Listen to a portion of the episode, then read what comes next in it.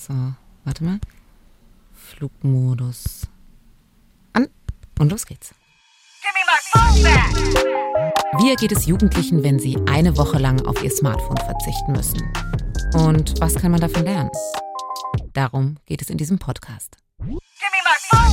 Mein Handy eigentlich immer dabei. Ich würde es irgendwie sogar als Teil von mir schreiben. Ich würde mein Handy für mich persönlich als so ein Unterhalter bzw. Freundschaft eher sehen. Benutze es dann halt auch dementsprechend oft. Fast wie eine Sucht. Flugmodus. Vier Jugendliche. Ohne Handy. Mein Name ist Greta Taubert. Ich bin Autorin und lebe in Leipzig.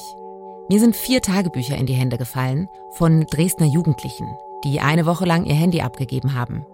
Und zwar an ihren Lehrer. Ich habe mich sehr auf das Experiment gefreut, da es für mich das erste Mal war und ich gespannt bin, was sich in meinem alltäglichen Leben so verändert. Mir fehlt das Internet ein bisschen. Mir fehlt eine Aufgabe. Das Gefühl, etwas vergessen zu haben.